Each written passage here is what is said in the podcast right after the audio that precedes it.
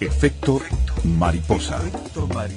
Pequeñas desviaciones en el aire de la radio.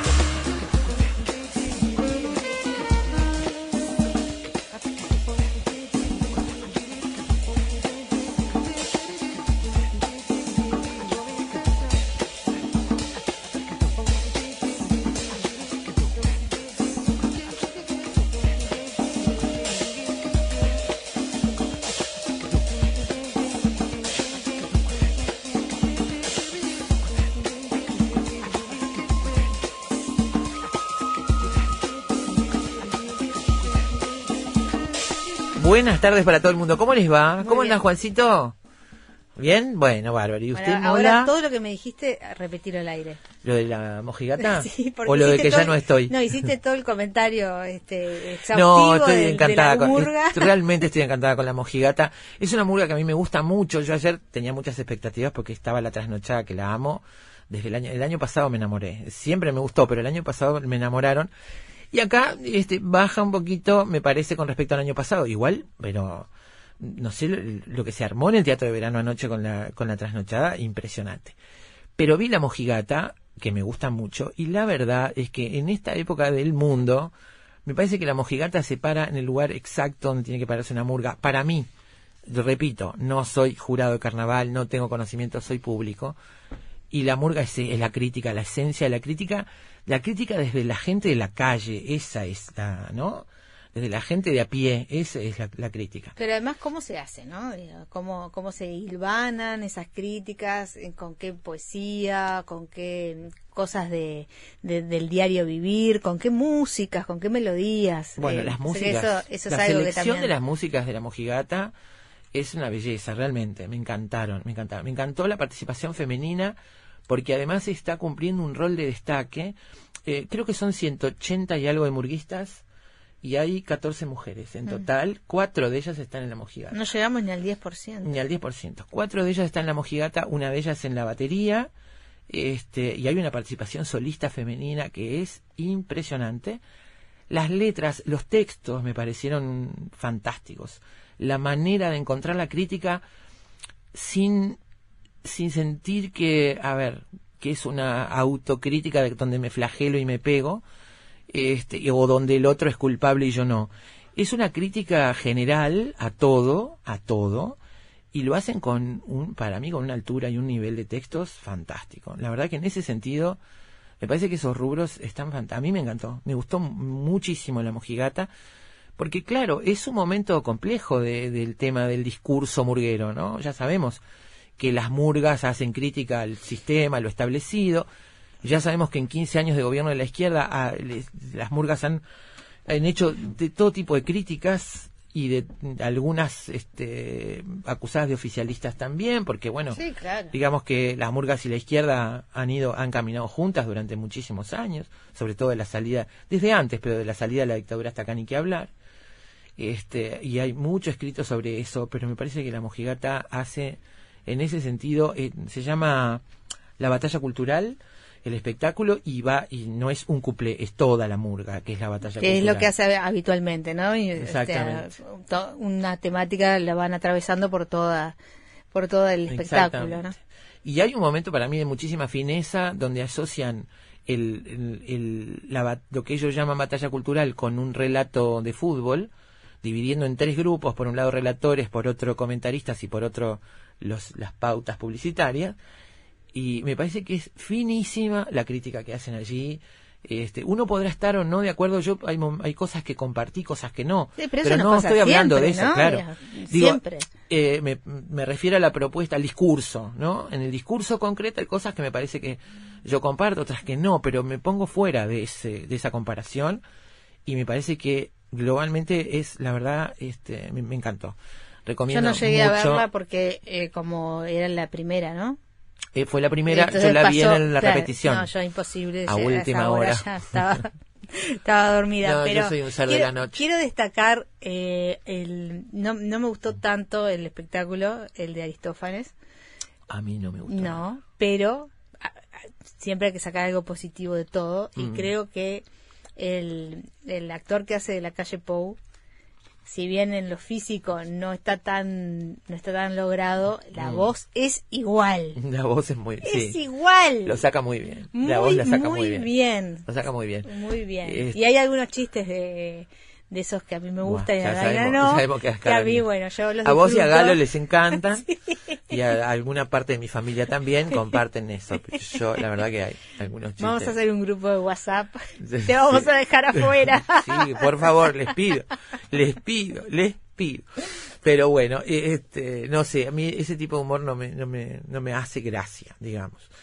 Este, sí me hizo reír, la mojigata me hizo reír bastante, tiene, me parecen muchas cosas con, hechas con un humor que me gusta, que no quiere decir que sea el mejor humor de todos, es el que a mí me gusta. Claro. sí. Pero me encantó, la verdad es que me gustó muchísimo. Yo felicito a, a Mateo Mañone porque lo conozco, pero eh, a los demás no, en nombre de, a través de Mateo, a todo ese equipo porque han hecho un trabajo, me parece. A Mateito que venía y nos Fantástico. llevaba mate. Ay. Mateo, cómo lo Hace como extrañamos. 13 años. En serio. Creció el nene ya. Creció el nene. sí, ya el nene ya creció. es papá y Ya es todo. papá, y es Dios papá de un murguero, de un pequeño murguero. Un pequeño murguero. De un Emilio divino. Que ya tiene, sabés que ya tenemos acuerdo nupcial, ¿no? Ah, no me digas. Emilio y Emilia. Eso nunca termina bien. ¿no? Bueno, pero nosotros con el padre ya estuvimos viendo. Si ellos tienen, eh, Emilio y Emilia, que tienen la misma edad más o menos, después eligen las opciones heterosexuales, les vamos a ofrecer esa posibilidad. Bueno, está bien. Sí, por, si, digamos, porque... Como lo- posibilidad está bien, como acuerdo sí. ya no me gusta De pique, tanto. los dos son tricolores enfermos y murgueros. O sea, Ya- ya, tienen una, una gran parte del camino recorrido. Si te hago el gesto de Juan, me saca Bueno, pero Juan está fuera de esta conversa. Juan está fuera de esta conversa. Ya tenemos, ya, ya, ya, le- ya hicimos un acuerdo con, con Mateo sobre Emilio y Emilia. Bueno, Eh, bueno, arrancamos. Yo seguiría. Ya saben que yo ya Sí, no sí. estoy aquí. no, está así. no. Más vale que estés porque hoy mi mañana fue imposible, Ah, así que lo vamos a tener que navegar aguas turbulentas para sacar mira, este programa. Yo te voy a decir una cosa. El día que vos te fuiste, el viernes, tu último viernes, hicimos un programa dedicado a la cerveza. Es verdad. Ahora que yo me voy, es Pushkin. ¿A ustedes les parece? Eh, No, no, pero voy a ¿Les sacar... parece que eso es una voy- lealtad no. de parte del equipo de producción? El equipo de producción, te voy a decir una cosa. Este programa lo inventaste tú de Sí, principio pero a no fin. para el viernes, último viernes de mi de- pre- previo a mi licencia. Yo no estaba aquí cuando se, inventé hace cuando mucho. se pergeñó esta, esta, Buah. eh, este, Yo este día. le digo a los oyentes si les parece que un equipo de producción es leal cuando hace eso. Yo me voy ofendida. no, me gusta, me encanta, la verdad que me encanta. pero dentro de dos horas. Mientras tanto, ya me fui, acá. Mola, agarrá No. el timón porque yo ya me fui, ya me fui. El lunes, el lunes. Es un avión. Es un pájaro. Es una mariposa que viene a decirte al oído que a fin de cuentas todos podemos volar. Apaga el cigarro y ajustate el cinturón. Estás despegando en Efecto Mariposa.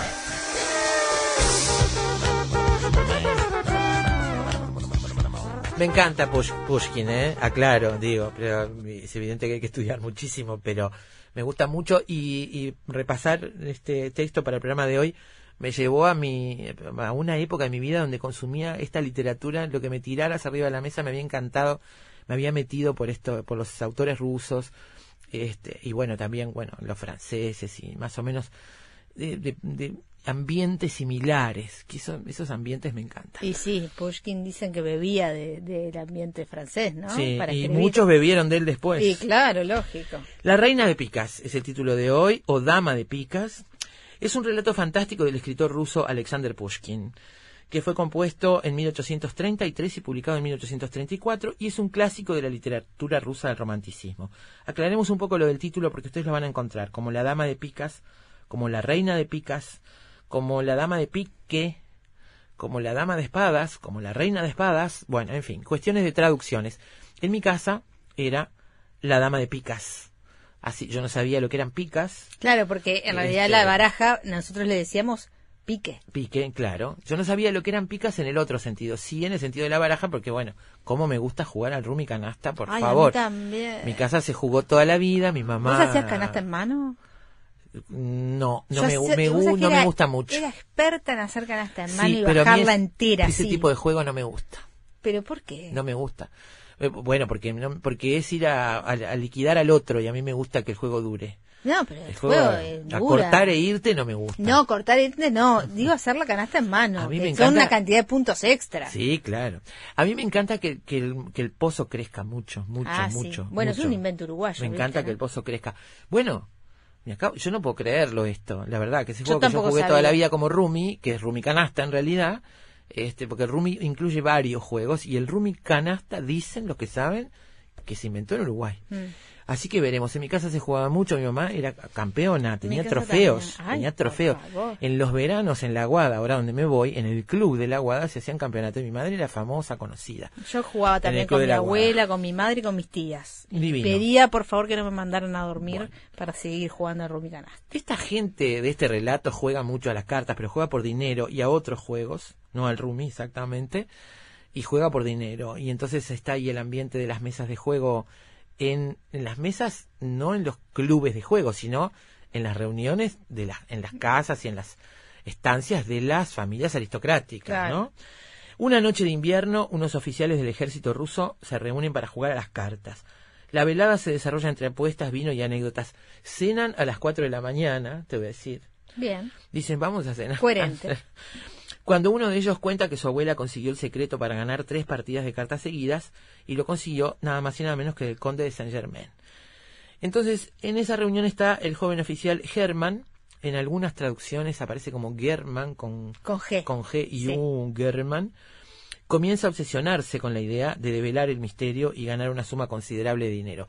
El tema del dinero está presente siempre en este tipo de relatos, el tema de las deudas, de los jóvenes con deudas que hacen cosas non santas para cubrir esas deudas, de aparentar un dinero que no se tiene para figurar en la alta sociedad.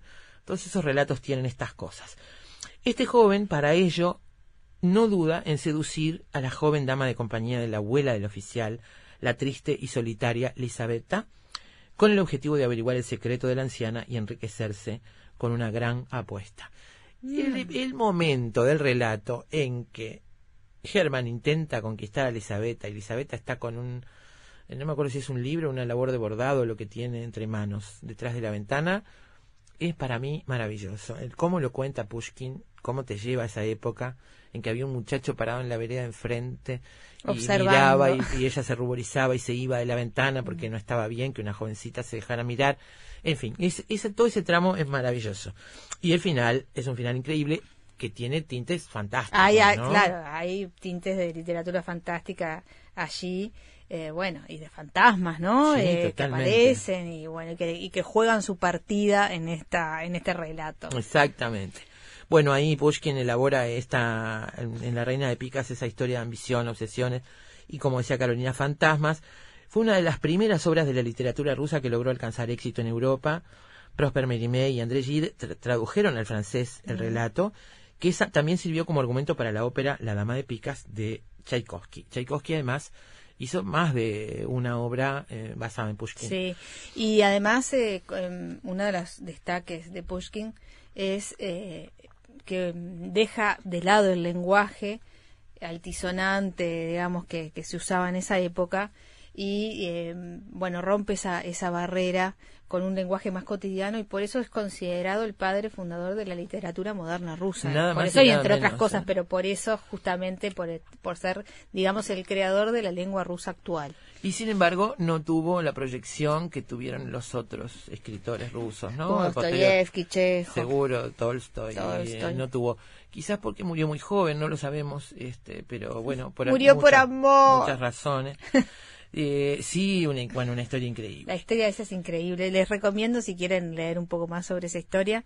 Hay una columna de Juan Forn en página 12 eh, que detalla justamente, se llama Pushkin va solo al muere Sí. y, y detalla, bueno, este cómo, cómo termina Pushkin este luego de batirse a duelo Sí. por, el, por el honor, digamos, de su mujer. ¿Vos Que dicen que era la más linda de Rusia. Pa, dicen la que era- Natalia. Natalia era la uno, que era la más bella de todas. Bueno, Pushkin tenía lo suyo, un hombre además que en su época, en su momento brilló. Mm. Este, no es la típica historia de esas que, ¿no? Del pobre que sufre y no, No, lo no, y reconocen en además un vida. carácter tenía de armas tomar. Literal y- y metafórico. Sí, hijo de una familia acomodada, le gustaba muchísimo también el- la- las mesitas de juego. sí. Muchísimo las mesas de juego y las apuestas. Este, y fue un hombre que de mucho éxito, que vivió, salvo algún periodo donde escribió alguna cosa que no le gustó al zar y entonces lo exiliaron, vivió este, en el medio de la aristocracia y Sí. relacionado con este con el, lo más alto de la sociedad. de Dicen su que el zar ¿no? lo había nombrado su gentilhombre para poder este, ver a Natalia cada vez que iban al, de- al palacio. Así que todos querían ver a Natalia. Ese episodio ya veremos ahora en nuestra charla, profundizaremos más en, en la vida y la obra de Pushkin, pero ese episodio de su muerte, para mí tiene un, un- una especie de premonición literaria en un relato de Pushkin, que es uno de los que a mí más me gustó, que se llama Un disparo memorable, este, que es una historia también de duelo y de duelo de una herida que no fue en principio, pero después sí. Me parece como premonitorio ese relato del propio Pushkin sobre una historia de duelo también que se llama Un disparo memorable. Que me había olvidado de ese relato y ahora releyendo dije, pero claro, esto es de Pushkin, yo me, encanta, me acuerdo cuando lo leí, me encantó. Seguramente en alguna edición de relatos de banda oriental de la colección de lectores, seguramente Ah, mira. seguramente.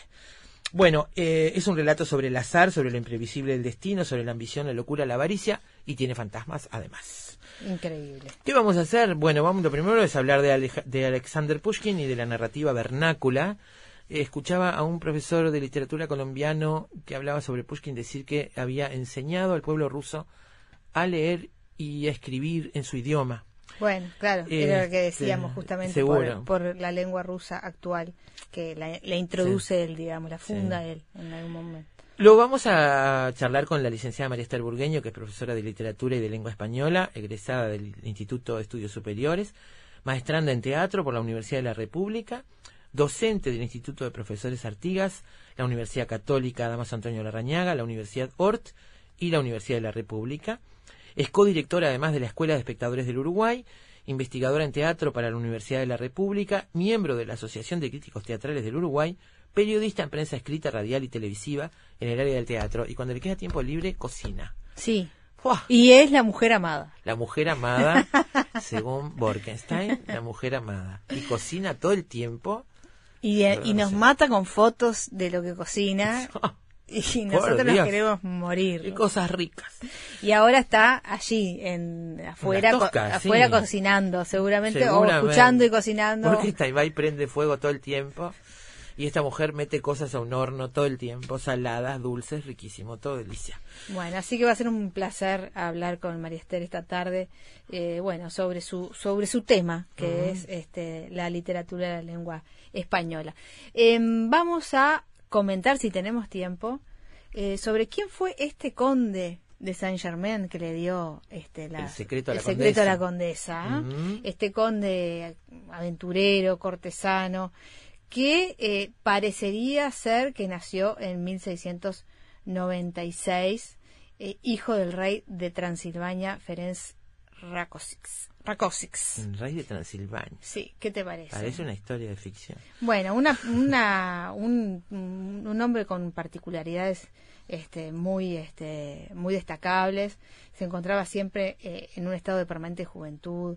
Tocaba el piano, el violín, eh, había empezado con la alquimia, era ambidiestro, tenía todo. Bueno. Y además era conde. Sí. que en esas épocas era lo más importante. Era lo más importante. Después vamos a repasar con música naipes en el arte. Hay mucho naipe en el arte. Así que aprovecharemos para poner un poquito de música esta tarde aquí Los en Efecto jugadores de cartas, ¿no? Sí, Perros claro. jugando al póker. Perros Estoy, jugando estoy al repasando póker. los títulos de efecto mariposa y nada más. Exactamente. bueno, y después picas, tréboles, corazones, o piques, tréboles, corazones y diamantes. Vamos a conocer la historia de la baraja francesa y este origen uruguayo del juego de la canasta. ¿Con quién va a ser sino con Marco Silvera Antunes, que es historiador, escritor, coleccionista, numismático? Y tiene sobre publicaciones sobre numismática y sobre la historia del transporte, además de esos libros sobre los naipes. Es el libro que tiene Carolina en la mano, que Sí. nos lo trajeron hace tiempo y del cual conversamos con él, que es Historia de los naipes en el Uruguay 1724-2015. Y bueno, y tiene, eh, digamos, todo el seriado de lo que fue la, de lo que fue la, La carta, llegada de la primeras de las naipes. Bueno, eso ni que hablar, pero además todo un seriado de eh, las fotos de las cartas desde, desde esa época, desde 1724 hasta la fecha, imagínate, Sí. para yo te voy a decir la verdad, me parece como que no ha cambiado mucho. ¿El El diseño? diseño. No, no. Eh, bastante se ha conservado en desde sus inicios. Obviamente se modernizan con, con determinado tipo de, de, de- de dibujos y colores, pero el diseño en sí, lo, lo básico, está siempre permanente, sí, ¿no? sí, sí, sí. Estoy viendo las figuras de la baraja española, los reyes, las Sí, sotas, los caballos. Exactamente. Eso tienen algunas cosas estilizadas en algunos juegos, algunos diseños estilizados, pero básicamente es la estructura es la misma. Es así en, en todos esos años, desde que se inventaron hasta ahora, no han cambiado demasiado. Ya veremos. Vamos a ver, eh, sobre todo, bueno, hablar un poquito de cómo son estas, estos cambios que, que introduce eh, el mundo uruguayo en el Rumi Canasta, que es una- un hallazgo para nosotras, eh, y luego un poco de, bueno, esta, esta historia de los naipes en el Uruguay, cómo se introducen en, en, en Europa primero y después en, en América. Todos se quieren este, dar dique de que lo inventaron ellos. Los franceses, los españoles, los alemanes. Ah, sí, sí, totalmente. Pero bueno, este, vamos a aprender bastante todos esta tarde. Así que, eh, bueno, para el final les dejamos literatura de fantasmas, historias de fantasmas en la literatura, hay muchas, ¿no? Desde, bueno, desde el padre de todos los fantasmas en, en este, en Hamlet, ¿no? Y este, Claro. hasta nuestros días. Hay fantasmas en la literatura. Muy bien.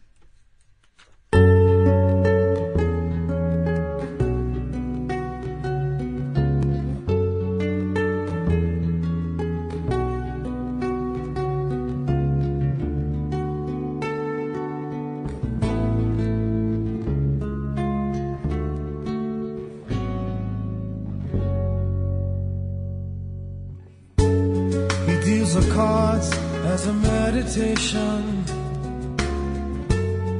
those he plays never suspect. He doesn't play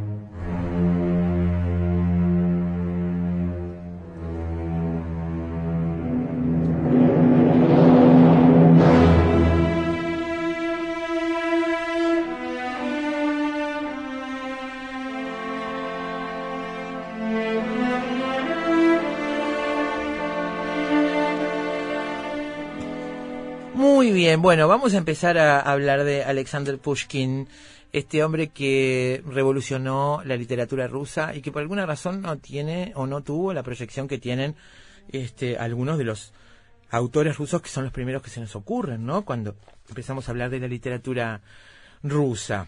Estamos hablando de La Dama de Picas, un relato fantástico de Pushkin que fue escrito en 1833 y publicado en 1834, un clásico de la literatura rusa del romanticismo. Está disponible el texto en internet, pero también hay audiolibros a modo de, o sea, todo el relato a modo de audio, bien leídos, así que eh, si quieren revisarlo, repasarlo, lo tienen disponible. Estamos en línea ahora con la licenciada María Esther Burgueño, profesora de literatura y de lengua española, egresada del Instituto de Estudios Superiores, maestrando en teatro para la Universidad de la República, docente del Instituto de Profesores Artigas de la Universidad Católica, de la ORT y de la Universidad de la República, codirectora de la Escuela de Espectadores del Uruguay, investigadora en teatro para la UDELAR, miembro de la Asociación de Críticos Teatrales del Uruguay, periodista en prensa escrita, radial y televisiva en el área de teatro y gran cocinera.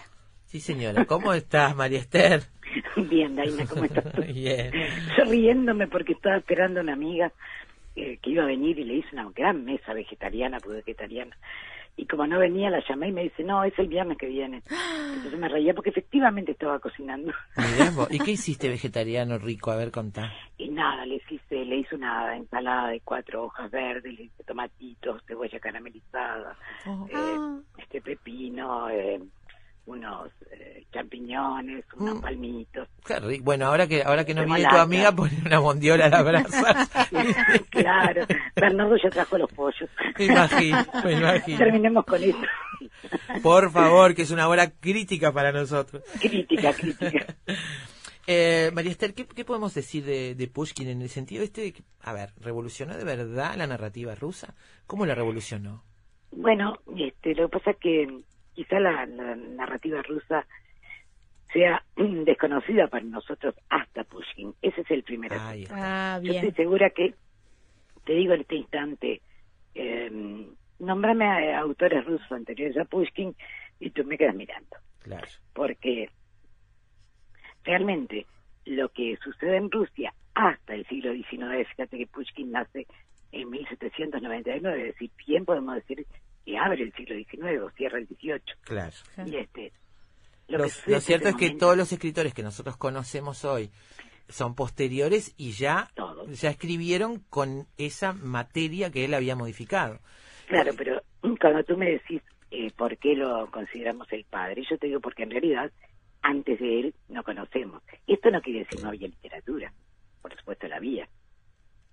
Por supuesto que esto tiene que ver con la evolución histórica de Rusia desde, desde aquel asentamiento Rurik eh, con Novgorod como capital, en donde se asentaron los vikingos, y, y la evolución posterior que lleva a la cristianización, la capital en Kiev, y luego todo el proceso de la que se llamó Tercera Roma, el siglo XV, en que Moscú se, en que Rusia se erige como la Tercera Roma, la capital se desplaza a Moscú y al, eh, al rey se lo empieza a llamar zar, que es eh, una abreviatura de César, en esta consideración de este enorme De la Nueva Roma, claro. este, exactamente, este enorme eh, país que tiene, insisto, este desplazamiento de capitales, Novgorod, Kiev, su capital religiosa. De hecho, no sé si te acordás que en el Jardín de los Cerizos los personajes se quieren ir a Kiev a cada rato, que es como Sí. ir a- hacia la religión. Luego, Moscú como capital administrativa de este imperio con su zar, y en el periodo en que Pushkin escribe estamos en la época de San Petersburgo. Hago esta línea de las ciudades porque me parece que es como ir marcando una evolución en la que se traba un conflicto, que es las raíces eslavas de la literatura rusa. De hecho, yo, por razones que no tienen nada que ver con esto que estamos hablando, tuve que estudiar mucho de los relatos tradicionales para un curso de literatura infantil y juvenil. Y trabajamos mucho con las recopilaciones de Afanasiev, que después las va a tomar a Proust también para su morfología del cuento, que son los relatos populares rusos, que se asimilan bastante a nuestros cuentos infantiles. Sé que yo, Y- el- perdóname la- el paréntesis, en la, en la casa de una, de una tía abuela, eh, cuando yo era niña, este, ella vivía en una, una chacra, en instrucciones, y cuando íbamos ahí y nos quedábamos, ah, no había televisión, no había nada de lo que uno acostumbraba a entretenerse cuando éramos niños, y ella tenía una gran biblioteca, y tenía una colección de cuentos infantiles rusos, que yo recuerdo, pero con, con, con como relatos de mucha imaginación, de mucha fantasía, que hablaban de las isbas, aquellas cabañas, las... Claro que sí, este, y la Baba Yaga. Sí, Baba Yaga, esas cosas, Claro. pero tengo un recuerdo, este, mira vos, me, me vino ahora a la cabeza eso porque tengo un recuerdo muy fuerte de esas historias, me marcaron Es que- muchísimo. Es que están, eh, justamente, son, yo los estuve rescatando con mi grupo de literatura infantil y juvenil porque las, las rescata Prop para hacer toda la morfología del cuento, que es la base de la visión estructuralista del análisis, pero además son esos remanentes que nos quedan de una literatura anterior a la del siglo de oro, que es el XIX. Debemos pensar nosotros que hubo mucha cosa escrita antes. Había, por supuesto, las llamadas pilinas, P-I-L-I-N-A-S, pilinas, que eran una especie de poemas épicos, este, donde se destacaban desde santos hasta el gentil caballero Iria de Murón. Es decir, hay cosas anteriores, pero en determinado momento en Rusia se produce una cosa que tiene que ver, yo soy un- muy marxista en esto, creo que, que lo- la sociedad y la, literatura este, están siempre en paralelo y que la infraestructura y la superestructura no pueden separarse.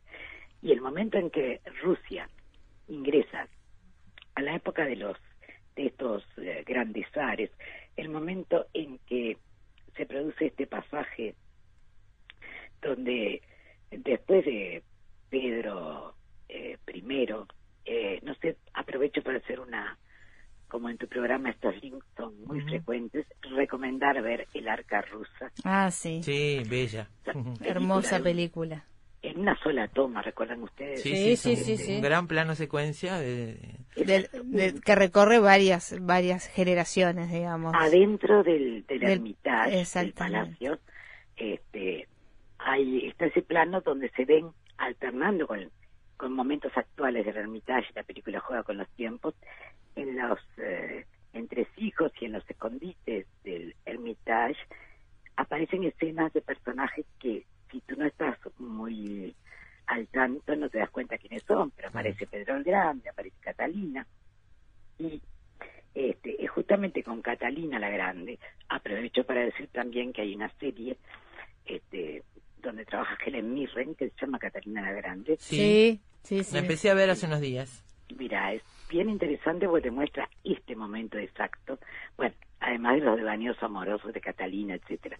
Pero me interesa ese punto porque es Catalina la Grande la que trae eh, la presencia europea en forma, porque ella es una alemana. Y Claro. asociada mucho a Voltaire y asociada a una cantidad, eh, si yo quisiera ser ahora un poco este, maligna, diría que tenía un negociado de cuadros. La pinacoteca del, del Hermitage tiene que ver mucho con lo que Catalina Grande hizo traer de los museos europeos. Claro. Pushkin entonces- tenía, Pushkin también recibió esa influencia y, y con, Es que con por este- ese lado quería llegar, decir que situar a Pushkin es también situar esta línea de evolución histórica y política Claro. este momento en que no es solo la influencia europea, sino una europea al frente, Claro. muy vinculada a todo lo, lo que es Francia como faro cultural. Y digo esto porque al final del siglo XIX, me hago este spoiler yo misma, hay una especie de, de lucha entre los escritores eslavófilos y los escritores europeizantes. Y claramente que introduce la, los elementos europeos europeizantes es Pushkin y por eso también es padre de la literatura rusa. claro. En el momento en que Pushkin este, eh, empieza a escribir, yo escuchaba ahora que ustedes hacían una serie de reflexiones biográficas que voy a obviar porque ya, ya las dijeron sobre sus familias, sobre sus hábitos no siempre tan saludables, sobre su eh, tendencia a mm, buscar mujeres hermosas y casarse con la más linda, sobre sus desavenencias con, con eh, algún zar y la protección de algún otro zar, sobre su destierro y sobre ese duelo absurdo en el que muere este, de una manera muy literaria, como decías tú, ¿Verdad que es como premonitorio? Sí, tú sabes que cuando no, no lo había pensado, ¿eh? cuando tú lo dijiste dije, ah, es- claro. ese disparo tiene unas particularidades muy parecidas a los que, digamos, de hecho, él no murió en el campo de duelo. No, No, muere días que después. Claro. Yo voy a ser franca. Sí. Cuando tú lo dijiste, dije, sí, claro. No es que se me había ocurrido antes. No, bien, pero yo lo, lo repasé ahora porque pensaba, esta historia me hace acordar a algo, ¿a qué me hace acordar? Aquel cuento que siempre me dejó muy impresionada con un disparo que termina en un cuadro, además. Y yo decía, Qué- eh, esto Qué es... belleza la poder hablar de que la infancia íbamos a la a la chacra en instrucciones y leíamos la- los libros de la biblioteca Dale. o repasamos esos libros me hace sentir muy muy gratificada muy identificada con las lecturas de, de infancia no Sí, sí, pero claro. Pushkin justamente surge en el momento en que en que en Europa el francés el- lo- los franceses se encuentran en un periodo que si lo pensamos desde el punto de vista de la de la pintura se ve muy claro un periodo o, entre el neoclásico y lo romántico no entre Ujú. Jean-Louis David y este y eh, la, la, la pintura ¿Y la, la obra de Pushkin también está ahí entre lo neoclásico y lo romántico o está decididamente en el romanticismo? Bueno, eh, ahí vamos. Este, no, me quedé pensando que a- nosotros cuando miramos cualquier cosa de literatura o arte ruso o europeo, el siglo XIX hace pugnar esa influencia neoclásica y romántica que alterna y que desemboca como solución final en el realismo y el, y este, el naturalismo, como, como reacciones pirulentas al romanticismo. Neoclásico, romanticismo, realismo, naturalismo, es un poco la, la cadencia que lleva el, el siglo XIX en las artes. Y este y mm, pensaba lo que te decía entre David de la Croix, por ejemplo, ¿no? Esa, esa oscilación Claro. artística. Y justamente Pushkin aparece en esa en ese péndulo y tú me dirás, bueno, ¿cómo puedo probar esto? Y mira, si tú miras parte de los relatos, viste que la obra de Pushkin, para lo poco que vivió, es muy extensa. Pero hay algunas obras como Boris Godunov o como eh, Eugenio Neguín que están basadas en relatos históricos. Boris Godunov fue un zar, eh, este, digamos, que ejerció una especie de regencia con, con muchas taras y problemas, este, y el propio Neguín, hay toda una, historia previa que incluso ha sido llevada a la ópera, ha sido llevada a otras formas literarias, y hay un rescate histórico que hace él, que tiene que ver un poco con la idea de eh, clásica de rescatar hechos históricos. Sin embargo, la manera que él tiene de desarrollar sus temas eh, y de enfatizar se vuelve claramente romántica. Yo quiero, sobre todo, decir algo que es muy obvio y pido disculpas, pero nunca falta alguien que necesita este, este toque. Lo romántico no es lo que trata de amor, no es lo que se trabaja en la en las teleteatros y en las eh, No. comedias donde No, fueron señoritas. felices y comieron perdices y se casaron. Es todo lo contrario, en realidad. Es, es- es el sufrimiento del ser. Romántico es morirse de amor. Eh, Pero no solo de amor. No, No, y morirse de enfermedad y de pobreza. El amor en el romanticismo es un asunto más que Sí. tiene que ver con Sí. otro punto. Totalmente. Yo, yo me acuerdo que eh, en clase con los alumnos del liceo, o cualquier alumno, les decía, bueno, estamos acostumbrados a ver en los teleteatros juveniles a la gordita de lente que dice que es romántico, este, y creemos que romántico es eso. Lo romántico significa una radical subjetivización de la realidad, Mm. una ruptura con la racionalidad.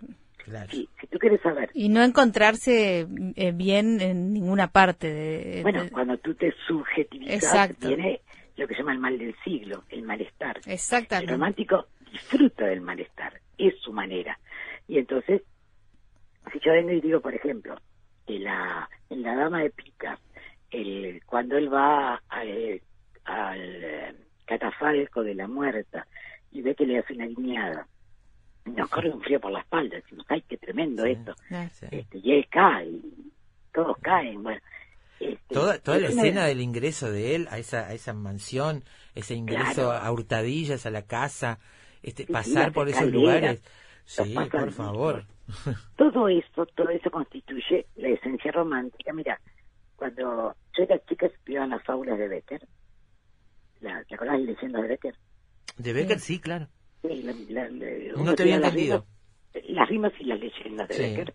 Y mm, entonces aparecía la misteriosa mujer fantasma de ojos verdes, la este el órgano que sonaba solo porque aunque no estaba Maese Pedro para tocarlo, el bosque, la oscuridad, el castillo, todo lo que la literatura inglesa este, recogió en el, en el gótico. Claro. este. Entonces, creo que es interesante esto, y es que lo romántico se enfatiza por cierta elección de la irracionalidad, de lo misterioso, eh, de lo fatal, De lo fatal, claro. Sí, porque hay una, una escritura de destino. Y a mí me, yo escuchaba a Carolina que hablaba de las, de las, este, de las artes y las cartas, y yo pensaba, ella lo decía, toda la serie que hay, que es enorme, de jugadores de cartas pintados por todos los pintores, Mm. este, del, del siglo XIX especialmente, ¿no? Pero por todos lados, y del principio del XX también. Pero que eso está vinculado con el concepto de azar y de destino, que sobrevuelan esta obra de manera absolutamente misteriosa, que corresponde al espíritu romántico y no al amor realizado.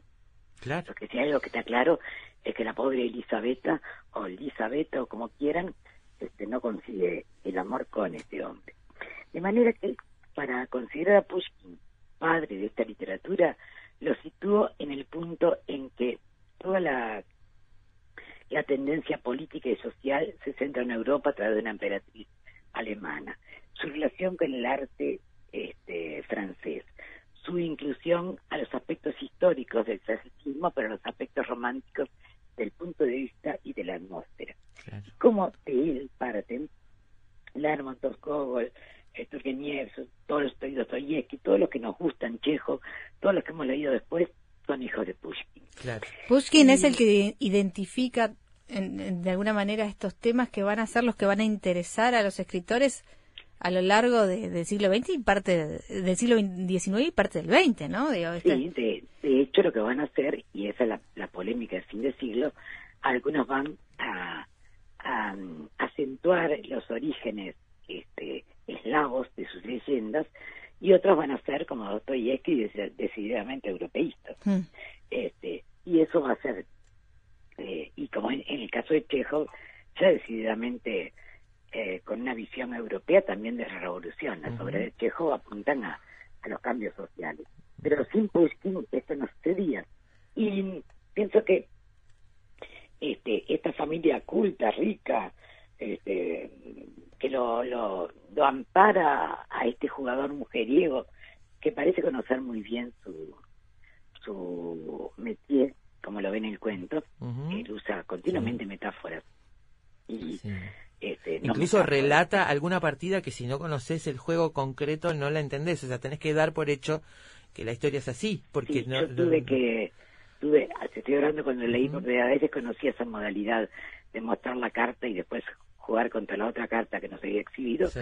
no la conocía y no puedo evitar nombrar el jugador de Dostoyevsky, Sí. que es muy posterior, pero que también muestra cuando esta tendencia al juego, que yo creo como Monetti, Monetti dice que las cábalas son la super, son lo que nos permite creer que de alguna manera manejamos el destino. Es decir, si yo no nombro tal cosa, no me. Eso no es más que una cábala, pero en mi interior yo estoy controlando de alguna forma el destino. Y Dostoyevsky está esta misma historia del jugador como algo que se mueve no solo en el plano del, del juego material, sino del juego eh, moral, el juego fatal. De hecho, en el jugador la, la acción se traslada, se traslada a Europa, en Roulettenburg, el lugar donde van a jugar, el lugar ficticio, pero que es en Europa. Lo que sucede es que se cumple el destino fatal del jugador. Y no puedo este, eh, separarlo porque este cuento es un, una, está, si ustedes observaron, está dividido en seis partes y digo esto porque me parece que el número 3 y la división de seis partes es central para el relato. Sí. Cada una de las partes está precedida por un epígrafe, ¿no? Eh, todos sabemos que desde los paratextos, desde los títulos, subtítulos, epígrafes, intertítulos, notas a pie, como nos enseñó Gerard Genet, es eh, y como decía Saramago abreviando, tenemos las brújulas certeras para medir un, un relato. Entonces, llamarse La Dama de Picas es un título que alude directamente a una carta, pero curiosamente no es a la carta En el- que en- define, En, en- en- en la partida, digamos, ¿no? En el relato ese ya no relato, es ya no es, carta. claro. Es Nosotros la persona. estamos, eh, eh, me parece que esto es este, esencial. La dama de pica no es ni el as, ni el 3, ni el 7, que son las cartas secretas del relato.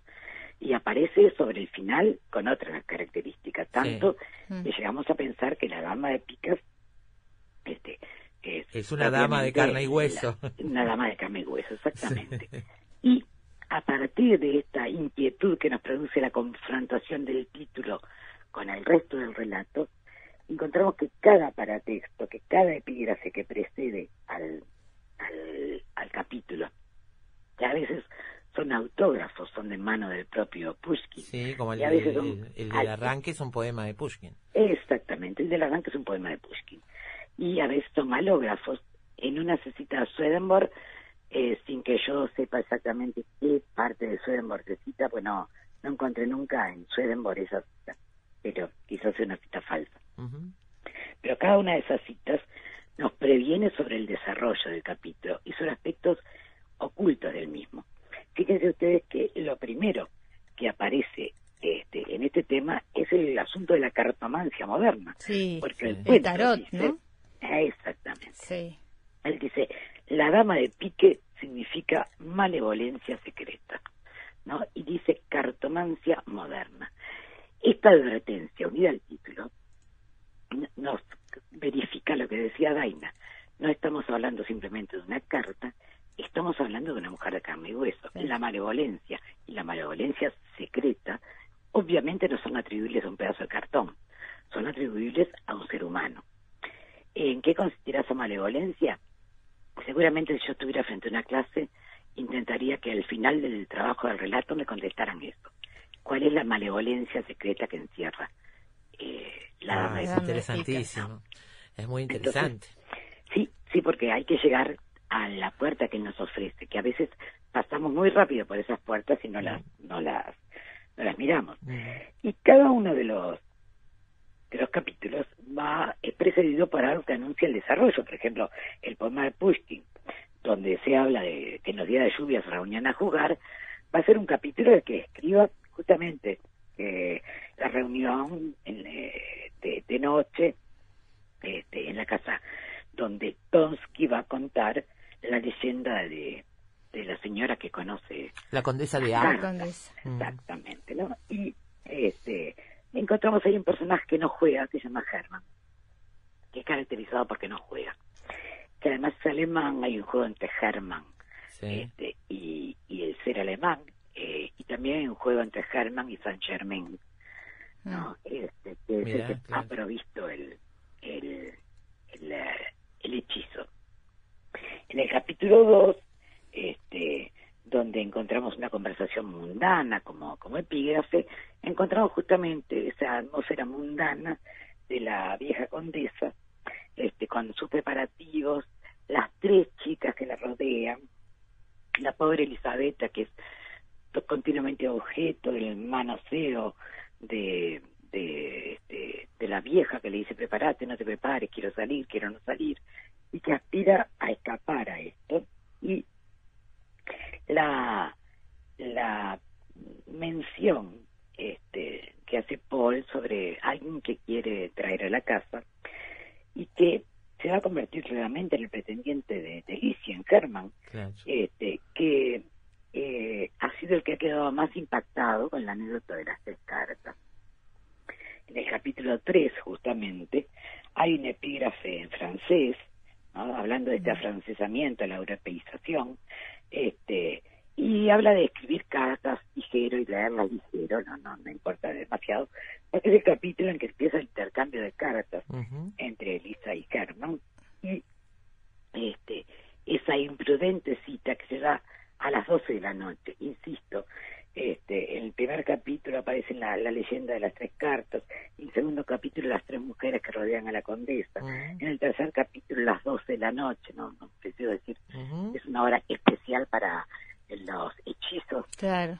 Sí. de la de medianoche románticos, ni tampoco que es dos y una tres, ¿no?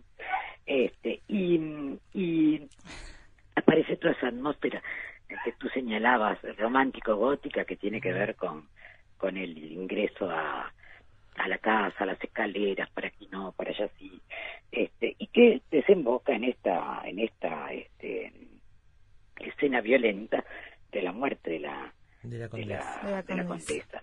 A la vez, este, la, la, en el capítulo 4, donde habla de hombres en moral y religión, este, eh, se, te- caracteriza a Germán, y eso me parece a mí uno de los momentos en que hay que hacer énfasis.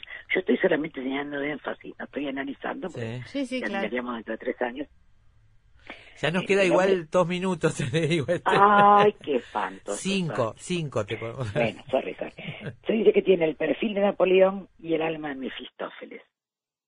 Eh, y fíjense ustedes esta combinación, ¿no? Eh, Germano-francesa, eh, Napoleón y Mefistófeles. Pensaba explayarme un poco sobre la presencia de Napoleón en, en Rusia en el siglo. Ustedes ya, ya conocen 1812, aunque Sí. sea de Tchaikovsky, así que no voy a seguir. Pero este, el alma de Mefistófeles es un alma que pacta con el demonio. Entonces, Claro. este hombre guerrero y desafortunado en Rusia, que ha pactado con el demonio, toma una característica muy siniestra en nuestros ojos y se le atribuyen tres crímenes. Todo esto que digo es verificable en el texto. Ustedes no me crean nada, después lo miran. Y este eh, Germán entra a la habitación donde lo está esperando Elisabetta, aparecen la- las verdades y ella le dice, es usted un monstruo, pero lo ayuda a salir. Le da la llave para que salga. Es decir, hasta qué punto la monstruosidad no es compartida. En el capítulo 5 este, eh, aparece la cita de Swedenborg, esa que yo te digo que no, no logro ubicar en Swedenborg exactamente. Ujú. En Emanuel Swedenborg, el que escribió un Borges, conversaba con los ángeles por las calles de Londres. Este, eh, se habla de la aparición de la difunta y dice, tres días después, a las nueve de la, de la mañana, fue el funeral. ¿Recuerdan? Eh, el, tres días después y a las nueve de la mañana Y este se produce ese momento triple en que eh, mira este Germán el catafalco, la dama, la, la muerta le mira un ojo y Lisa se desmaya. Los tres experimentan la misma reacción en cadena. Y a las tres menos cuarto de esa, de esa madrugada se despierta Germán y ve entrar a la mujer vestida de blanco. Y le- le da las tres cartas, el 3, el 7 y el 1, el valor cabalístico de cada una de estas cartas, incluso Mm. hay un estudio tarotístico hecho de estas cartas, tiene un sentido in- in- interesante, pero casi nadie repara en otra cosa, y es que se lo, se lo confiesa si se casa con, con Elisabetta. Entonces, uno piensa que la vieja, después de tanta maldición, maledicencia, se ha compadecido. Se ablandó. Sí, De pero su puesto a pupila, que no tiene ningún futuro en realidad. Exacto. sino- Bueno, o se casa pero- o hereda, porque si no, pobre, va a un Sí, claro. asilo, ¿no? Sí, claro, no tiene ningún futuro, pero la promesa de casarse con Isabel- Elisabetta, eh, como la dama lo engaña, también le están viendo a Elisabetta. ¿Me explico? Claro. No hay ninguna Clarísimo. posibilidad de que se cumpla esto. De manera que yo creo que Elisabetta, que ayuda a escapar al, al involuntario homicida, también es castigada por la dama de piques maligna guiñando el ojo. Y en el capítulo 6, cuando él que dice espere, espere, ¿cómo se trata de decir? Me espere, he dicho espere, señor, este, aparece una frase muy linda, dice dos ideas no pueden coexistir en la esfera moral, en una sola esfera moral, así como dos cuerpos no pueden coexistir en un solo espacio. De manera que, oh, Herman se ponía en la idea moral de la culpa por ser asesino involuntario o se ponía en la idea moral de ser triunfador con las cartas. Claro. Elige las cartas, este, empieza a ver todo bajo la forma de las cartas. Una mujer linda es como un tres de corazones, ¿se acuerdan? Mm. y encuentra la forma de los tres números en todos lados, va a jugar la famosa partida este, de este jugador de San Petersburgo que se ha venido, de Moscú, que se ha venido a San Petersburgo a jugar, y hace la jugada que eh, termina con la pérdida total en las tres noches consecutivas, la aparición de la dama de picas, en donde él reconoce la cara de la, de la vieja dama. Que se De le aparece que- en la carta. en la carta. De manera que todo ha estado girando en torno al 3 y también la conclusión, donde Herman está loco, eh, en la habitación 17, donde Lisette se casa y tiene de pupila una pariente pobre, pero no se casa con con este Con con, quien había sido destinado con Herman y donde eh, Tonsky es capitán y se casa con con la famosa este Polina con la que había estado coqueteando. Pero si nosotros sumamos estos seis capítulos con sus seis epígrafes y todo el juego con el 3, podríamos lanzar, y esto es lo último que digo, te libero ya, eh, una hipótesis estudiar todo el texto a la luz del valor cabalístico del número 3 y de la combinación 3, 7, 1, que implica el 3 como el número sagrado por excelencia, el 7 como el número que eh, expresa el universo, son las cuatro direcciones del universo, no- norte, sur, este y oeste, el cenit, el nadir, y en el centro el observador ideal, el 7 es el universo, y el 1 que se asocia con Dios. Mira vos. La suma de estos tres números da 10. Es el número además que expresa al, al uno, al hombre, eh, perdón, a Dios y al cero de la eternidad. Y se podría ver en todo este texto y asociado a la leyenda de Saint Germain, un, eh, además de una anécdota romántica, imposible y misteriosa, podría verse una, una intención clara de jugar con la simbología universal y convertir esta, este texto de aventuras de algún modo en una fábula moral. Muy bien. Muy bien. Gracias, María Gracias, Esther. María Esther. Por favor, Una clase, una clase de Clase literatura, magistral. de historia, de cábala, de todo. Bueno, gracias por, por la oportunidad de charlar y este y bueno, siempre somos oyentes. Un abrazo Gracias. grande para Buena todos. tarde. Saludos para a. Borkenstein. Gracias, gracias. Chao. Amigos, María Esther Burgueño, la dama de picas, la pausa, las noticias y luego con música, el arte, los naipes en el arte.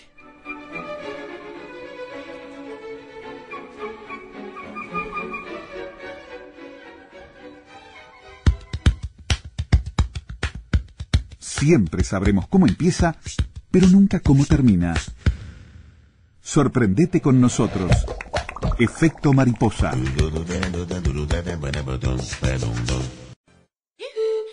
Volar es necesario. Todo lo demás no. Efecto mariposa.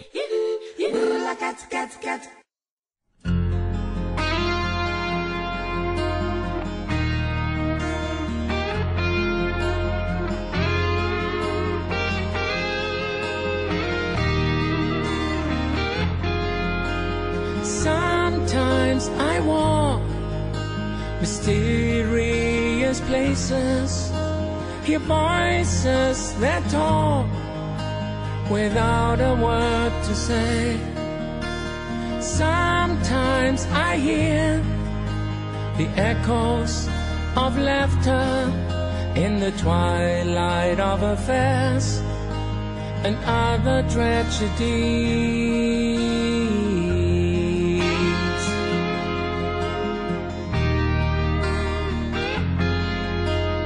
Half moon away, way too close to heaven. She had the love, but no morality. Sometimes it's easy to forget. Bueno, vamos a repasar, como les habíamos prometido, algo de naipes en la pintura. Como decía la profesora Burgueño, está lleno de artistas, de pintores que han retratado gente jugando a las cartas. Empezamos por Jugadores de Cartas, una obra de Caravaggio. Algunos de sus biógrafos la consideran como su último trabajo en la etapa primaria de su vida. Cuando llegó a Roma para seguir con su carrera de artista, encontró la protección del cardenal de del Monte. Y este mantuvo en su colección varios óleos del pintor, entre los que se encuentra esta partida de cartas, tan- también conocida como Los Tramposos. Fue pintada hacia 1594-1595 y forma parte de una serie de cuadros que Caravaggio dedicó a escenas de género normalmente picarescas.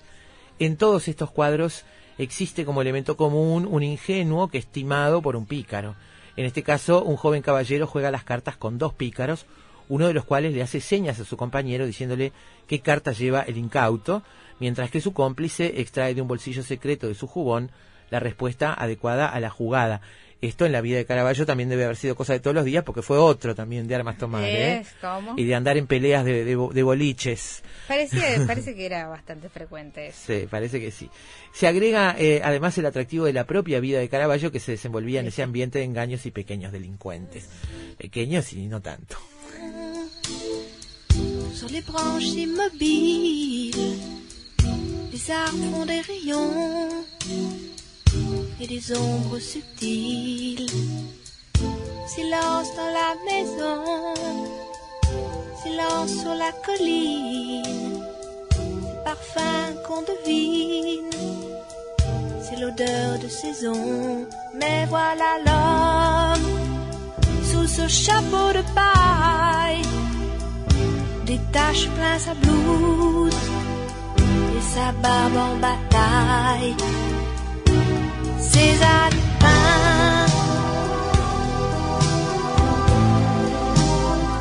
Los jugadores de cartas, Les Joueurs de Cartes en el título francés original, es una serie de cinco cuadros sobre el tema de la partida de cartas que realizó el pintor francés Paul Cézanne entre 1890 y 1895. Comenzó esta serie estando en Suiza y la acabó en Aix-en-Provence. Pertenece a la época de madurez eh, en la que Cézanne produce sus principales lienzos y ejemplifica los cuadros en los que los personajes están fuertemente anclados en su decorado. En los años 90 el artista trata este tema de inspiración caravallesca en varias ocasiones, proporcionando al enfrentamiento una gravedad excepcional. Al sutil juego de los gestos y de las miradas, Cézanne sustituye las siluetas macizas y la concentración silenciosa de los personajes. Let me tell you people about this blackjack game. It's caused me nothing but trouble, and I've only myself to blame. Hey, hey, hey, yeah. How unlucky can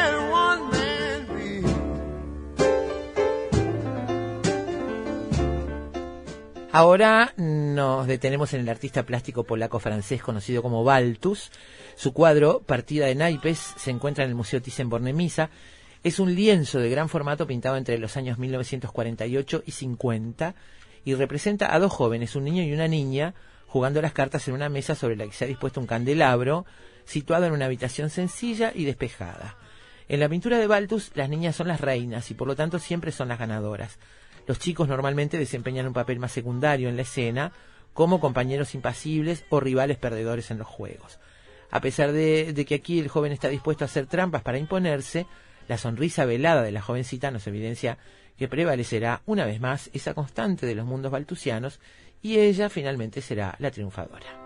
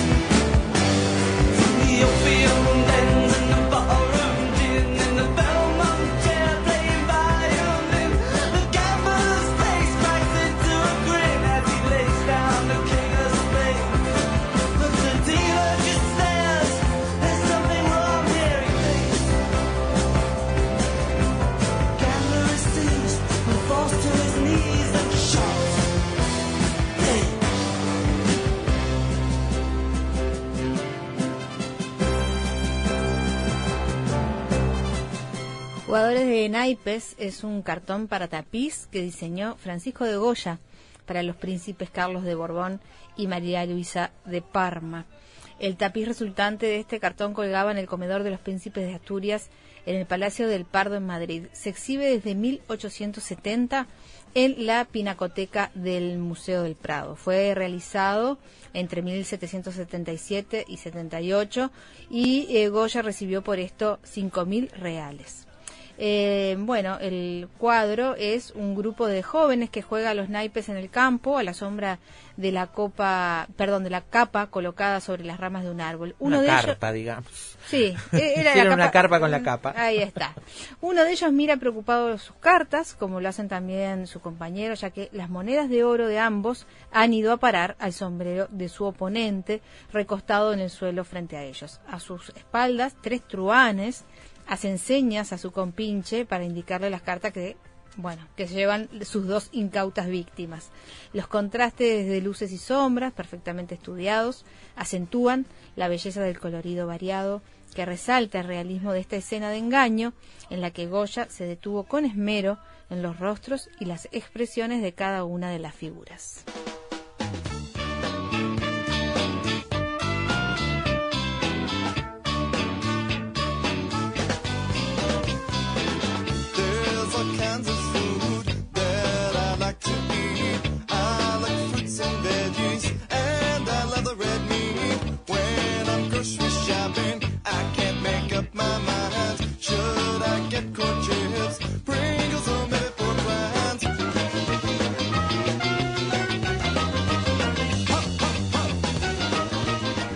Perro jugando al póker, una serie de pinturas realizadas por el pintor y dibujante estadounidense Cassius Marcellus Coolidge.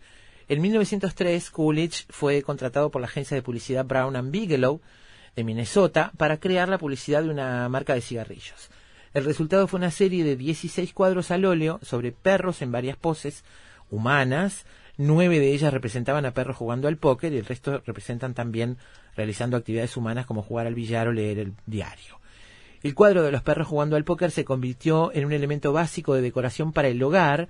En la década de los años 70 lo kitsch reinaba y la demanda de perros jugando al póker alcanzó su esplendor, lo que hizo que estos perritos estuvieran disponibles fácilmente a un precio accesible. Se convirtió en una reproducción incesante de toda clase de materiales efímeros, calendarios, camisetas y tazas de café.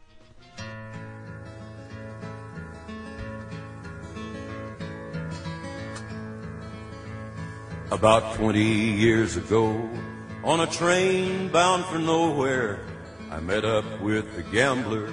We were both too tired to sleep, so we took turns staring through the window at the darkness till boredom overtook us and he commenced to speak.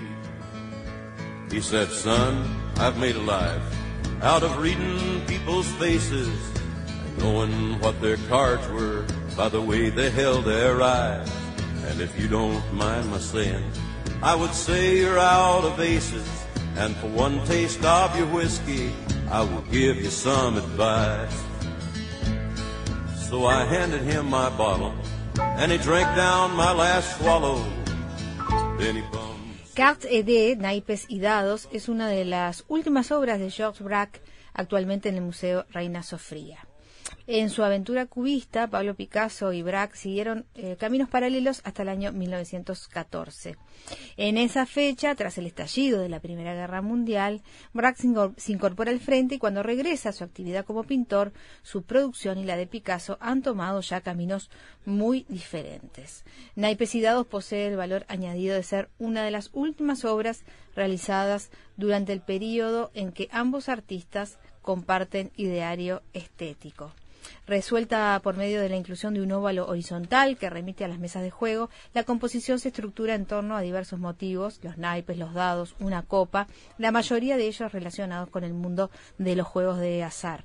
La complejidad de los volúmenes y la incorporación de algunas tonalidades que escapan a la severidad cromática cubista acusan la experimentación de Braque en relación con el descubrimiento y posterior desarrollo de la técnica de los papier collé. Del papel collage, digamos, ¿no? Alejado ya del rigor del periodo analítico, eh, Naipes y Dados adelanta la sensualidad presente en posteriores composiciones perdón, de su autor. And when he finished speaking, he turned back toward the window, put out his cigarette, faded off to sleep. Naipes en la pintura, la que, la que más me gusta es la de Cézanne, es la que más me gusta de todas estas que mencionamos. Yo quiero destacar, eh, para los que no lo conocen, seguramente muchos sí, eh, la escultura que está realizada eh, con chatarra y desechos que hizo el gran Hugo Nantes Genial. del juego de truco en el año 1985 y que se puede ver a cualquiera que pase por la torre ejecutiva Sí, contra el eh, contra el ventanal allí puede apreciarla y además Porque se puede entrar y ver ¿eh? está en el hall de entrada Sí. es maravilloso el juego de truco Exactamente. Bueno, acá en este tramo nos dedicamos a la pintura y las fuentes fueron las webs del Museo d'Orsay, el Museo del Prado, el Thyssen-Bornemisza y el Reina Sofía. He said, Son, I've made a life out of reading people's faces and knowing what their cards were by the way they held their eyes. And if you don't mind. Investigadores, matemáticos, escritores, deportistas, historiadores, científicos, actores, artesanos, cantantes. Todos ellos, desde cualquier parte del mundo, se encuentran todas las tardes en Efecto Mariposa.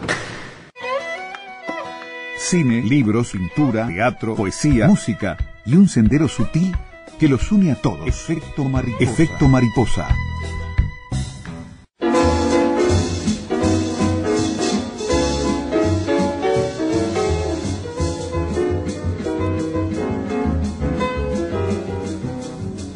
Par trois gars de mon quartier, je me suis laissé entraîner dans un tripot la semaine dernière.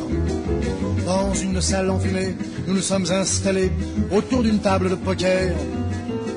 On a enlevé nos vestons, commandé force boisson, puis la partie a commencé telle que je vais vous l'expliquer. On prend les cartes, on brasse les cartes, on coupe les cartes, on donne les cartes. Ah, c'est merveilleux, on va jouer au poker. On reprend ses cartes, on regarde ses cartes, on s'écrit cartes, puis on écarte. J'en jette trois car j'ai déjà une paire. Quand tout le monde a son jeu, on se regarde en chien de faïence. On essaie de lire dans les yeux du voisin plein de méfiance. J'ai pris trois cartes et lui deux cartes, vous combien de cartes? Moi juste une carte. Ah ah, faut se méfier, il y a du bluff dans l'air. Je suis blinde à toi de parler, dit au second le premier. Et ce dernier s'écrit parole. Le troisième mis 100 francs, je dis tes 100 plus 1000 francs. Les deux autres s'arrêtent au vol. Le troisième me dit voilà tes 1000 francs, qu'est-ce que tu as Trois dames, j'ai gagné, je crois, non dit-il, car j'ai trois rois. On prend les cartes, on brasse les cartes, on coupe les cartes, on donne les cartes. Je me dis Una vez se jugó a las cartas en casa de Narumov, oficial de la Guardia Montada.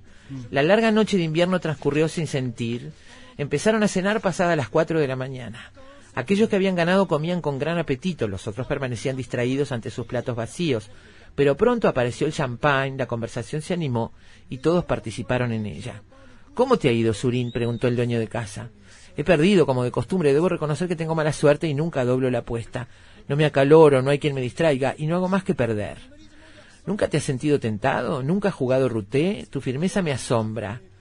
¿Y qué me dicen de Sherman? dijo uno de los invitados señalando al joven ingeniero. En su vida ha tocado una carta, en su vida ha doblado un solo parolí, y se quedan con nosotros hasta las cinco de la mañana viéndonos jugar. Está hablando de eh, el, el mismo juego que aparece en aquella otra, en aquel otro relato, el disparo, parecido al faraón importado de Francia a Rusia en la corte de, Luis, de la corte de Luis XIV, un juego de azar en el que cada jugador elegía una carta de su baraja, la colocaba en la mesa sin descubrir y hacía una apuesta y la banca barajaba las cartas de otra baraja y colocaba cartas descubiertas a su derecha e izquierda y ahí había un juego de apuestas, digamos, sobre cartas que no se ven. De esto está lleno, de estas alusiones está lleno este relato, La Dama de Picas, de Pushkin, y nosotros ahora queríamos hablar un poco de esto, de la Dama de Picas como figura y de la historia de los naipes, de la historia de los naipes, ¿no? Y estamos con el autor de varias publicaciones al respecto, que es Marcos Silveira Antunes, historiador, escritor, coleccionista, numismático. Tiene saber publicaciones sobre numismática, sobre la historia del transporte, sobre el deporte, sobre las cartas. Es además asesor en el Banco Central en numismática y también este en el Círculo de Periodistas Deportivos. ¿Cómo le va? Bienvenido. Bienvenido, Silvera. Sí, eh, masivamente hasta mil, hasta casi 1900 y algo, fueron todos naipes extranjeros que vinieron Ajá. al país. En Uruguay. En y Uruguay. Después de eso... ¿Y el origen de empezó- los naipes? ¿Hay, hay, hay, hay un acuerdo desde dónde sale el, el naipe? Dicen Porque que viene cada de uno se, se, se aboga su, eh, para, para su país el, el, el origen, ¿no? Los Claro. franceses, los Claro. italianos. A- acá en nuestro país, a partir de esa fecha, de Ujú. se empezaron a fabricar los naipes acá en Uruguay. Sí, eso sabíamos por su libro, pero antes de llegar al Uruguay, el origen de las cartas, del diseño, de la baraja francesa, ¿qué se sabe de eso? Sí, sí. Y este, en los últimos tiempos, en los últimos tiempos, y por eso se los cuento, en los últimos tiempos se han hecho masivamente naipes con fines publicitarios, Ajá. ¿verdad? Silvera, cuéntenos la historia de la, de la baraja, de la, del Rumi Canasta y como un invento uruguayo. ¿Ese es un invento uruguayo? Sí, sí. Eh, tú sabes que este, los publicitarios han sido impresionantes. Se han hecho más de 500 mazos de naipes uruguayos con agencias con publicidad de empresas. ¿Cuándo empezó usted a trabajar con los naipes uruguayos? Yo todavía, ¿Cuándo empezó cuando empecé a, que a- a trabajar con los naipes uruguayos? y desde el principio, primero empecé con los, los- eh, armando los, los, los Era joven. y- Era joven cuando Sí, sí, empezó. de 1930 en adelante, 1940. Bien. ¿Mm? Eh, 1930-1940 hay rastros de, de naipes uruguayos fabricados acá. ¿Qué pasa con, la con- el Rumi Canasta? ¿Qué nos puede contar del Rumi Canasta? Y con, y con- con- con mucha utilidad, por ejemplo, los casinos de acá de Uruguay se han portado muy particularmente conmigo. Todos me han hecho llegar todos los mazos de naipes que han usado ellos en sus ¿Dónde los tiene? En sus políticas. ¿Dónde ¿Quién? tiene todos los mazos? Todos los tengo yo. ¿De que los ¿En su tiene casa? en- Los tengo en mi co- sí, sí. Tengo mis archivos. Bien. Ahí están todos en el libro, ¿no? En el libro, sí, sí, Están que todos. lo repasábamos hoy al principio del programa, Historia de los naipes en el y Uruguay. después de eso, eh, bueno, el libro eso lo tenés. Y después de eso, en los últimos, después que se sacó el libro, se ha hecho muchísimas cosas más. ¿Qué más, 2015 qué más se hizo?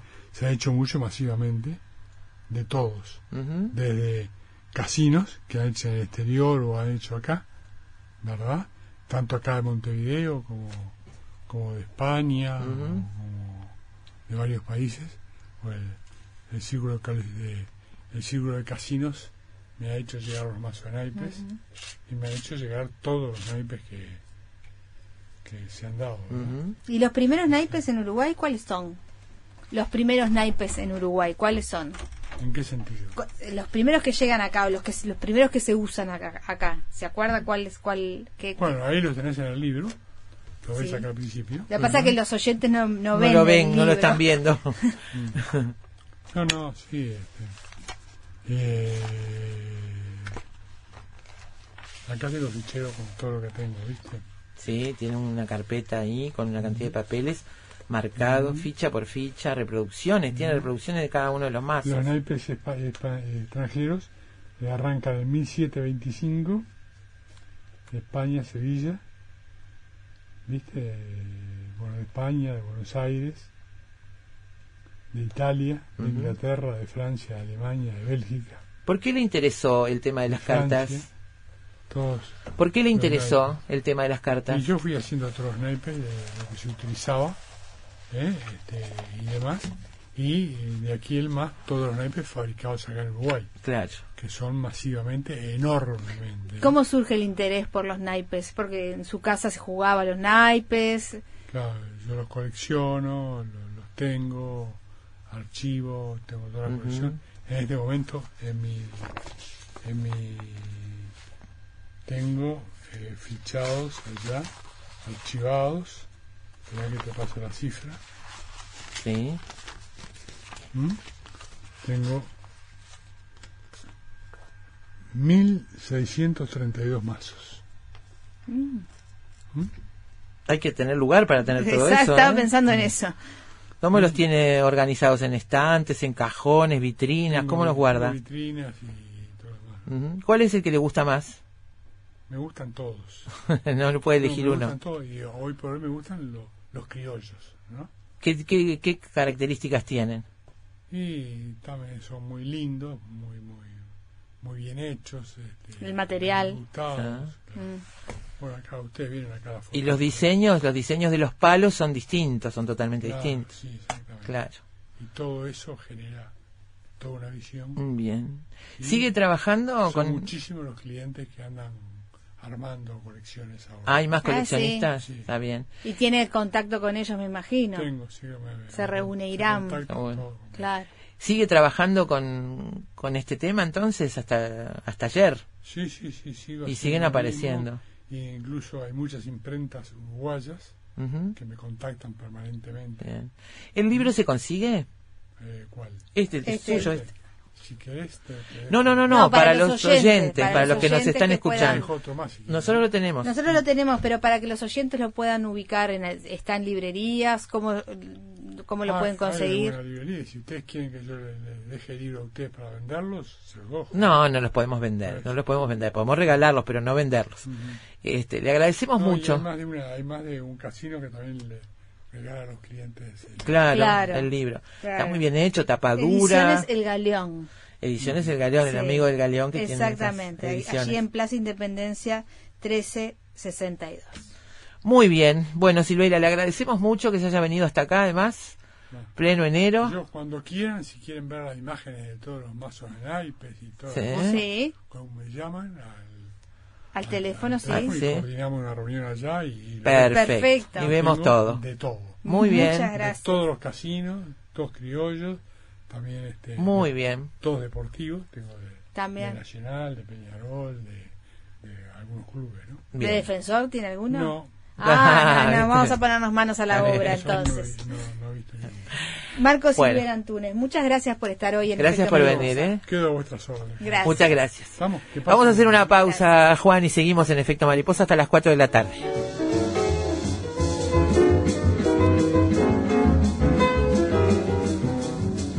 Par trois gars de mon quartier, je me suis laissé entraîner dans un tripot la semaine dernière. Dans une salle enfumée, nous nous sommes installés autour d'une table de poker. On a enlevé nos vestons, commandé force boisson, puis la partie a commencé telle que je vais vous l'expliquer. On prend les cartes, on brasse les cartes, on coupe les cartes, on donne les cartes. Ah, c'est merveilleux, on va jouer au poker. On reprend ses cartes, on regarde ses cartes, on s'écrit cartes, puis on écarte. J'en jette trois car j'ai déjà une paire. Quand tout le monde a son jeu, on se regarde en chien de faïence. On essaie de lire dans les yeux du voisin plein de méfiance. J'ai pris trois cartes et lui deux cartes, vous combien de cartes? Moi juste une carte. Ah ah, faut se méfier, y a du bluff dans l'air. Je suis blinde à toi de parler, dit au second le premier.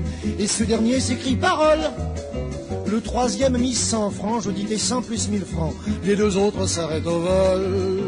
Le troisième me dit voilà tes 1000 francs, qu'est-ce que tu as? Trois dames, j'ai gagné je crois, non dit-il, car j'ai trois rois. On prend les cartes, on brasse les cartes, on coupe les cartes, on donne les cartes. Je me dis qu'es-tu venu faire dans cette galère? On reprend ses cartes, on regarde ses cartes, on s'écrit cartes, puis on écarte. Je me dis maintenant va falloir se refaire. Pendant toute la partie, je me faisais des reproches. Quand se termina la nuit, je n'avais plus rien en poche. Avant que je ne parte, je prends les cartes, je déchire les cartes, je jette les cartes et les piétine avec colère. Bueno, los naipes franceses o la baraja francesa son naipes que utilizan las figuras de tréboles, carreaux, que son los diamantes, cœur, que son los corazones, y piques, picas o espadas. En la versión eh, anglosajona Sí. se les dice spades, a, la- a lo que nosotros conocemos por pique. En realidad, Nosotros decimos- pique, ¿eh? Sí, sí, sí. Cuando jugamos al rugby es pique. Es pique. Eh, cada palo contiene naipes figurativos. El lacayo, que es la sota, la dama, damisela o reina, y el rey. Además de una enorme variedad en su aspecto según el diseño general y el fabricante, el patrón de los dibujos puede adoptar una amplia cantidad de variaciones. El origen, y esto es un poco lo que decía Carolina, el origen de las cartas es oscuro, está sujeto a muchas teorías, se introdujeron en Italia y España en torno a 1370. Y lo que la mayoría dice es que la procedencia original puede haber sido eh, egipcia. Sí. Hay incluso algunos rastros de juegos con tarjetas, con tarjetones, antes de conocerse la carta con el mazo, ¿no? Este mazo, por ejemplo, de 52, como el francés. Lo más probable es que procedieran de Egipto, en pocos años se habían extendido a muchas partes de Europa, a pesar de que los registros que hablan de su introducción en Inglaterra datan de casi 90 años después. El tarot fue inventado en Italia alrededor de 1440, basado en juegos de cartas existentes en la época, no al revés. Mm. La idea de que los gitanos introdujeran las cartas en Europa se contradice con el hecho de que ya eran conocidas alrededor de 40 años antes de la primera aparición de los gitanos. Evidentemente el tarot estaba mucho más cerca de los, los círculos sociales de lo que está ahora. Sí. Mm, y, obviamente, este, bueno, Pushkin lo deja bastante claro en, en su cuento, ¿no? Sí, claro. La actual mejor teoría sobre el origen de los naipes europeos es que procedían de una región cercana a la zona dominada por los mamelucos de Egipto. Algunos fragmentos de naipes encontrados se han flechado tentativamente alrededor del siglo XII o XIII. Eh, esto es, bueno, las, los diseños, aunque las primeras cartas de juego que llegaron a Inglaterra eran de tipo de modelo latino en su diseño, Mm. alrededor de la década del 1590, las cartas en circulación más comunes ya eran las de las barajas francesas. Eh, hay una... mm, La baraja alemana, viste que es, dis- es distinta, ¿no? En, Sí. su- en sus principios. Tiene lo- los corazones son lo mismo, pero el diamante está sustituido por un cascabel, el trébol por una bellota y la pica por una hoja que, si bien se parecen bastante, es una hoja como más redondita. Sí, una forma de corazón, es como el corazón dado vuelta con un cabito. Ahí está. Este, incluso dicen que bueno que este asunto de los tréboles puede haber derivado de las bellotas, los diamantes de los cascabeles, en fin. Lo cierto es que lo que nosotros conocemos como cartas de Rumi o baraja francesa tiene la versión también inglesa, digamos, que son igual, la única diferencia en el mazo de 52, la única diferencia me refiero al contenido general, es que traen el famoso Joker, las inglesas Claro. que ese comodín que es como un arlequín, este, que es una carta que eh, Eh, después la us- la usamos, ¿no? Claro, Pero- para hacer una canasta impura, por ejemplo, Exactamente. ¿no? Y valen 50, no te quedes con uno en la Y, mano, vale, porque te- y valen 50. no te quedes con uno en la mano porque son terribles. Bueno, vamos a, vamos a comentar un poquito lo del origen uruguayo de la canasta, porque a mí Dale. me quedó... sí, yo me no quedé con ganas creer. también. Bueno, señores, la- la- el rumi canasta o la canasta, yo pensé en principio que eran dos cosas distintas, la canasta y el rumi canasta. No, el rumi canasta es una, una cosa Una variante que es una del variante rumi, del rumi. que tiene varias Ah. variantes. Bueno, el objetivo, no sé si ustedes lo han jugado, nosotros con Daina hemos jugado bastante, es crear grupos de cartas del mismo valor para luego finalizar jugando o descartando todas las cartas de la mano. La idea es jugar, cuñada de Daina, no, No, irse descartando toda No descartar rápido, todo tener rápido e cero puntos, no. La idea es jugar y que el pozo quede gordo, ¿no? Para Bueno. que el que se lo robe se quede con muchas cartas en la mano. Ahí está, parece que lo del pozo es una variante uruguaya también. Bueno, ¿ves? El robo, el robo del pozo que es tan codiciado en, en el juego de Rumi Canasta. Es lo más lindo que tiene, agarrar ese pozo enorme y empezar a hacer canasta, cana- a cerrar canastas, porque no las tiene lo que se llama piernas, que es la canasta. La canasta son siete cartas iguales. Ahí está. Y la que se llama pierna es la canasta con cinco cartas, o tres o más, que es lo que uno puede bajar. Puede bajar tres cartas iguales. Tres cuatros, por ejemplo, baja. Este, y bueno, después Tenés hay- que tener una cantidad determinada para poder bajar el juego, ¿no? Sí, pero depende de cuando primero empezás con una cantidad y a medida que avanza el juego va subiendo esa cantidad. ¿no? Pero con tenés que tener 50, una con mínima. 90, con 120. Ahí está. 50, 90 y 120 juego yo, no sé, porque Sí, después sí, hay sí, gente, por bien. ejemplo, viste que hay gente que, que juega que si yo te tiro un 4 y vos tenés una canasta abierta de 4, podés robar el pozo. No, sin tener eso dos cuatros en la mano, esa no me gusta. eso no, no, Siempre hay que tener do- un par para poder robar. Sí, o una y un comodín. Sí, sí, no. No, Sí, no, nos inventen cosas. No nos inventen cosas. Bueno, la canasta fue inventada en Montevideo, Uruguay, en 1939 por el abogado Segundo Santos y el arquitecto Alberto Cerrato en el Jockey Club de Montevideo. Desde ese momento se extendió hacia Latinoamérica y el resto del mundo, y en poco tiempo se convirtió en uno de los grandes juegos de la sociedad practicado en muchos círculos, cafés, reuniones, clubes de la guada, etc. Sí, claro. Por Eh, favor. Josefina Ataibeita de Biel trajo el juego a Nueva York, a través de los Estados Unidos llegó a Gran Bretaña y al continente europeo. Pero reíte del WhatsApp, Por favor, de las redes. imagínate. Esto es, escuchame. Imagínate. Bueno, en el, entre el 49 y el 51, el Manhattan Regency Club de Nueva York, junto con expertos en juegos de Sudamérica, redactó las leyes oficiales de la canasta que fueron publicadas por las Comisiones Nacionales de Leyes de la Canasta de los Estados Unidos y Argentina. Luego, bueno, muchas variantes fueron este, creadas en la última mitad, en la última mitad del siglo XX. Pero bueno, nosotros tenemos esa, esa característica. Por ejemplo, que en el Rumi se roba la, la, la la carta de arriba, no se roba todo el montón. Mm. Lo cual no tiene nada de gracia, Nada señores, de por gracia. Hay favor. que agarrar todo el pozo gordito. Por favor. Eh, bueno, hay otras variantes también.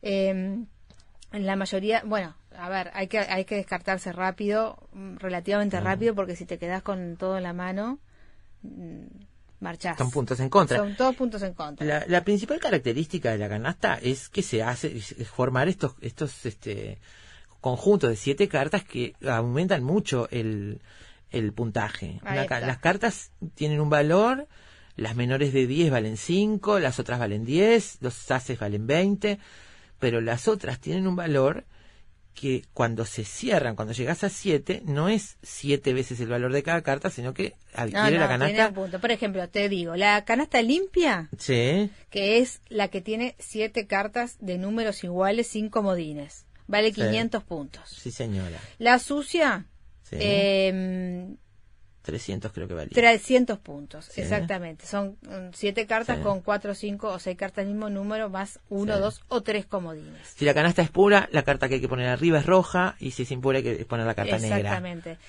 Eh, y la oculta, que en realidad yo la llamo en mano, eh, Sí. no se llama, no, se- no, no le decíamos oculta nosotros, es No, la que, no juego así. la, la de siete cartas que la tenés en mano, la bajás toda, la armaste en tu mano, en tu Y la mazo de bajás mano. para irte. y la- no, estás equivocada, ¿No? ¿No? la bajás para irte.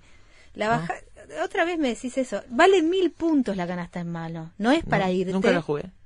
Ah, no, no. Yo la única manera en que entiendo que te quedes con cartas en la mano para bajar es, es para No. irte, que los demás no sepan que te No, vas. no, Entonces vos- tenés una pila de cartas y lo que tenés es una canasta No, armada, si vos, pero- si vos si vos armás una canasta en mano limpia en mano y la bajás entera a las 7, vale el doble que si la eh, armaras abajo. Pero es que no lo jugué nunca así. Ah, bueno, Son es- reglas distintas. Bueno, bueno. Nunca me lo enseñaron así, lo jugué así. No, sí, sí, yo toda la vida lo Bien. jugué así y está acá Wikipedia Sí, me, avala. Está bien, está bien, está bien. No, no discuto. Las reglas son todas diferentes. Te digo, yo he jugado con gente que juega que si yo te tiro un 4 y vos tenés abierto una canasta de 4, puedes robarte el Y mazo. bueno, y el corte rápido que es el que practica tu cuñada. Mi que cuñada si que obteniendo las cartas necesarias al lo único que quiere es comienzo del juego- cortar y que vos te quedes con las manos, en la mano. Si estás en condiciones de finalizar, el, eh, bueno, cortás y el, el jugador obtiene 300 puntos, pero no tiene ninguna gracia porque son pocos puntos, pero además de todo, eh, no jugás. Claro, ella la gracia de ella es, es ganar. Entonces, lo único que quiere es ganar. Todos queremos ganar cuando jugamos. Pero su, su mecánica para ganar es quedarse con cero puntos y que vos acumules. Todo lo que tenés en la mano va en contra. Claro. ¿Entendés? Lo que tenés en las, en las, abajo en la mesa va a favor, lo que tenés, entonces ella tiene una canasta cerrada, ¡pum! Claro. Ol- no, olvídate. no, no, no, no, o no. le agarrala porque se va y te deja con No todo. tiene gracia. no. Cuando jugamos con ella empezamos a bajar todo lo que tenemos, ¿viste? No, de a no, tres, no, de a no, dos. No, no juego con esa gente, no juego con esa gente. es muy divertido jugar al Rumi Canasta. Es muy, muy Para mí divertido. siempre fue Rumi. La, la canasta también decían mis abuelos, pero en general siempre fue el Rumi. Y no tenía idea que esta modalidad fue inventada. en Sí, para país. mí es algo nuevo también. Para mí también este, significa verano, familia, tías, Sí, abuelas, sí. jugando con mi madre también. Para mí significa invierno, chocolate y amigos en mi casa con mi mamá. Sí, y trampa, mucha trampa. Ah, sí. Porque como se juega en pareja, nosotros habíamos aprendido a hacernos señas. Sí, Claro. O sea, lo- los, los jugadores, en las reglas del Rumi, es lo único que pueden hablar los jugadores No, no se es hablar. decir a cuánto estás, es lo único. No, no. se puede hablar, no se puede decir una palabra, no se puede hablar. decir bajo, no bajo, tengo, no tengo, nada. Pero nosotros hemos aprendido a hacernos señas con la pareja y colocame acá, colocame allá. Cuando jugás de parejas es muy divertido. es muy divertido, muy divertido. Muy bien, amigos. Vamos a hacer ahora sí una pausa. Les debemos algunos comentarios. El Conde de Saint Germain, los fantasmas, la literatura de fantasmas. Te cuento otra cosa, hoy estoy autobiográfica. Dale. En aquella Sos chacra. como la Catalina. Estoy- sí, no, eso sí, bueno, estoy un poco. Pero bueno, no estoy discutiendo, peleando. Eh, en aquella chacra en instrucciones, en aquellas noches con estufa leña y invierno oscuro, porque no estábamos en la ciudad, mi tía abuela, la misma que tenía esos libros fantasiosos llenos de brujas y de seres sobrenaturales, y que yo leía con fruición, con, ya vestida con mi pijama de franela, esa misma tía abuela tenía una cadena y ella contaba la historia de que los fantasmas cuando se mueven de noche en la casa arrastran una cadena. Ah. Entonces nos hacía el ruido de la Qué cadena mala, qué mala. para asustarnos. Vos dirás, qué maldita, Qué ¿cómo maldad. asustar a unas criaturas? Para nosotros era fantástico, porque era esa cosa entre cómplice, porque sabíamos que era ella, pero a lo mejor no era. y Claro, siempre hay una miedo, mínima posibilidad de que pueda no ser. Entonces vos sabías que en algún momento ella iba a agarrar la cadena y iba a arrastrar la cadena por la casa. Tengo esos recuerdos. Qué creepy. Totalmente. Mi tía Alicia, maravilla de la humanidad, un ser humano increíble, que vivió hasta los 98 años y siempre haciendo esas cosas. Uh, Genial. Bueno, ahora sí. Tenés buenos genes entonces, Daina. Sí, mira, sí, tengo, sí, sí. Longevos somos, todos longevos. Mejor así. On trie les cartes, on range les cartes. En prison, je suis devenu fonctionnaire. Tout ça parce qu'un jour. Siempre sabremos cómo empieza, pero nunca cómo termina.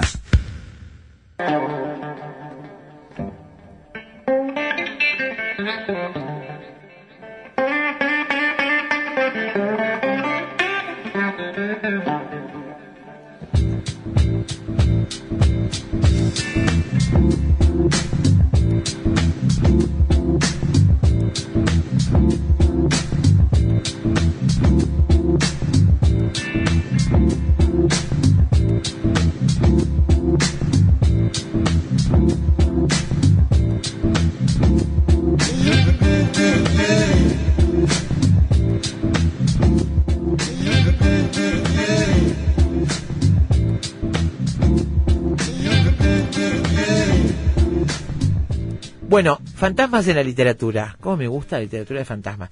No, nos dimos cuenta. con cadenas Los fantasmas con cadenas. Mi tía con la- arrastrando la cadena por la casa. Eh, bueno, decíamos que el padre de los fantasmas es el padre Hamlet. En realidad, inauguró el arco argumentativo de una de las obras de teatro más importantes de la literatura occidental y cumbre de la producción.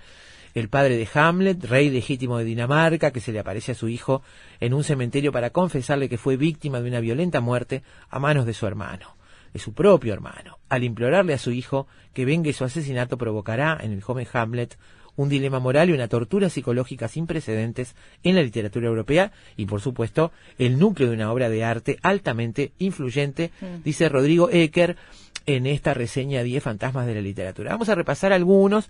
Este, por supuesto, es con el que habría que Ese es el, sí, ese es el arrancar. El siguiente y le dijo, ¿me vas a vengar o no me vas a vengar? Tu madre me ¿Y engañó con mi hermano, ¿Y- me mataron.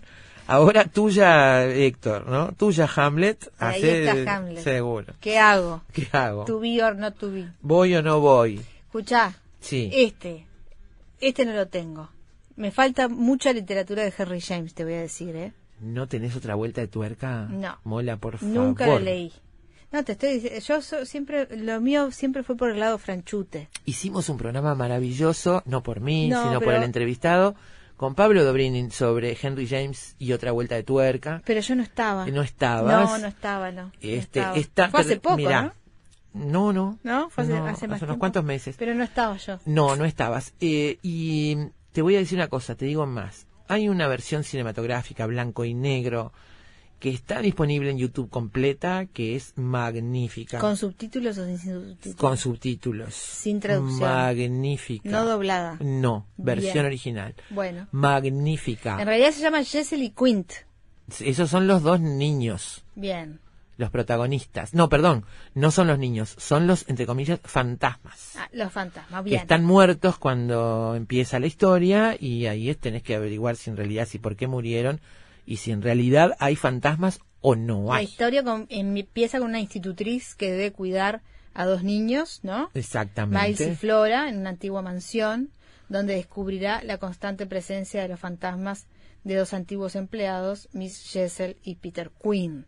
La profundidad emocional del retrato de la protagonista y la naturaleza de las apariciones que la atormentan tendrán en vilo al lector, quien deberá decidir por sí mismo si los eventos son de una naturaleza sobrenatural o meramente psicológica. Bueno, es- así que me falta Henry James, te voy a decir. Oh, es fantástico, es una de las mejores historias de fantasmas que conozco, entre otras cosas por la ambigüedad, y además tiene, y lo hablábamos con Dobrini, me acuerdo acá, este, bueno, fue muy polémico en su época por el carácter de esta institutriz y por la relación que establece con estos dos niños, que son los que vienen a defender Mm. este o, o que vienen de, de alguna manera a defender la historia pasada con aquellos dos este, antiguos empleados que murieron y me parece que ahí hay una historia bastante turbia. Es muy interesante, es uno de los mejores para mí relatos de, de fantasmas, que no he leído todos tampoco, de los que, de los que están acá solo algunos. Sí, sí. Este, y, y que la verdad recomiendo. Muy recomiendo bien. mucho. Eh, los tres fantasmas de la Navidad, eso cuento de Navi- en el cuento de Navidad, perdón, de Charles Dickens. Aquí eh, no nos referimos a un relato siniestro o terrorífico, sino a uno de los cuentos navideños más influyentes de la literatura del siglo XIX. ¿Cuántas versiones tendrá Uf, no te cuento puedo de. Navidad de Charles Dickens? ¿Cómo vuelven en todas las navidades a aparecer en todos No los paran, canales? no geniales. no, pero además se La sigue del señor produciendo. Scrooge Se sigue produciendo. se se sigue siguen produciendo. produciendo. Bueno, la obra está protagonizada por Ebenezer Scrooge, un banquero malintencionado que es educado por las apariciones acerca del verdadero significado de la Navidad. Con subtemas claramente socialistas, esta obra de ficción ha quedado inmortalizada como uno de los clásicos de la literatura universal y del cine también, ¿eh? Sí, por a esta favor. altura. Acá me va el corazón. La aparición de Mr. Reed Ay, en la novela Jane Eyre sí. de Charlotte Brontë. Es un clásico del siglo XIX y suele ser reconocido como una de las grandes obras literarias de la era victoriana. Sin embargo, pocos se refieren a él como una novela gótica. Y eso es esencialmente lo que es. El elemento sobrenatural juega un rol central en la construcción de esa historia, pero suele aparecer de manera secundaria y sutil. Uno de los ejemplos más emblemáticos ocurre durante la niñez de Jane, cuando es forzada a permanecer a oscuras en la habitación donde murió su tío, sitio donde será testigo de una fuerza sobrenatural ante la cual no encontrará explicación alguna. Maravilloso. Y hay también sobre el final alguna historia ahí medio sobrenatural. eh, Se llaman y se escuchan uno al otro. Sí. y bueno, divina, divina Jane Eyre. Me encanta. Bueno, Una novela que me encanta. Bueno, Que también tiene miles de millones de versiones. sí, ¿eh? sí. La última, la última es con esta muchachita rubiecita, lánguida. Mm, ¿Cómo se llama? No, no es una de las nuevas, de la nueva camada este, cinematográfica, pero no me sale el A ver. Eh, mientras tanto, otro de los clásicos es el fantasma de Canterville de Oscar Wilde. Sí. Eh, bueno, allí el fantasma de la estancia, obviamente. Mia Wasikowska. Esa, como para La paciente de los miércoles de Sí, In Treatment. Sí, Ahí la conocimos. Ahí la A. Mia Wasikowska. Mia Wasikowska Sí. es la última, creo que es la última Jane Eyre de, de las 2011. Sí, creo que me parece que es la última, por lo menos que yo que yo vi. Bueno, ¿de qué hablabas del de fantasma la de, fantasma de Canterville? la estancia, el fantasma de Canterville, eh, bueno, esta obra de teatro de intenciones satíricas de Oscar Wilde que nos trae el caso de un fantasma que intenta aterrorizar a los nuevos inquilinos de Canterville Chase, quien al mismo tiempo se rehúsan a ser asustados por su presencia. Una inversión asombrosa de los clichés de la, de la literatura gótica, una pieza literaria continua, eh, bueno, y que está siendo estudiada todo el tiempo con gran interés en todo el mundo. Bueno, es un clásico de clásicos, ¿no? También tiene miles de versiones modernas, este, cine- cinematográficas, de series, etcétera. Muy bien, bueno, los dejamos asustarse eh, solos el fin de semana con literatura, películas de fantasmas. yo me voy a dedicar al, al tío Oscar. Yo también, bueno, el domingo ya estuve averiguando bien cómo hago para verlo sin cable y tengo algunos piques. ahí. Desde la, desde la guada. Desde la ¡Felices Guada, vacaciones! Desde mi Anacahuita. ¡Felices vacaciones! Gracias. Que hagas mucha playa, que duermas muchas siestas. No, siestas no. ¿Por qué No no? duermo, porque no duermo siesta. Bueno, pero alguna un día de lluvia. Leo, a esa hora yo leo ¿No sentadita, te quedas tranquila. dormida? Yo no, ipso facto me quedo dormida. a la hora de la siesta no. No duermo. Almuerzo, almuerzo, lluvia y tiempo para Para mí librito. agarrar el libro, agarro el libro, dos páginas y ya, chao, Ah, no, no, no, siestita. No. Juan está conmigo. Dale, Yo no, Juan, no vamos- me, no me sale, no me sale. Y si me sale y me duermo a esa hora, después me despierto un mal humor infumable. Así que no, yo pasa que siesteo hora, corto, yo hago la siestita corta. yo, viste, todos duermen y yo leo. Es lo que hago. Leo. Por eso mis sobrinos, que ahora son adultos, lo- la primera camada de sobrinos, tienen tanto agradecimiento hacia su tía, porque yo era el único ser humano despierto durante la, durante la siesta y me iba con ellos a andar en bicicleta y a jugar por ahí. Y yo soy la tía ya maravillosa. Ya saben, si necesitan que les entretengan al niño cuando, a la hora de la siesta, la siesta Rodríguez. Ah, estoy en la calle Maracopa. Bueno, felices vacaciones Muchas y nosotros gracias. nos encontramos el lunes solitos acá en Efecto Mariposa. Pasen bien, cuídense mucho, nos vemos a la vuelta.